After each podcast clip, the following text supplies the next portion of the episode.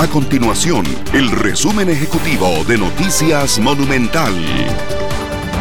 Hola, mi nombre es Fernanda Romero y estas son las informaciones más importantes del día en Noticias Monumental.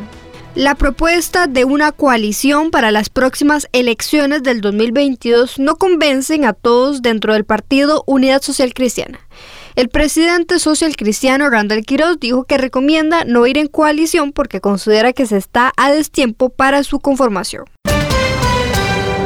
El Ministerio de Educación Pública y los transportistas de estudiantes aún no llegan a un acuerdo que permita asegurar este servicio a menos de dos semanas para que arranque el curso lectivo. Este año las clases serán virtuales y presenciales, por lo que la necesidad de transporte será menor de lo habitual. Esto obligó al MEP a plantear una propuesta de pago que en primera instancia el gremio rechazó por considerarla insuficiente.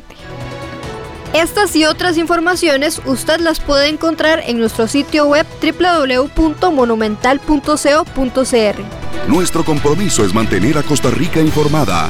Esto fue el resumen ejecutivo de Noticias Monumental.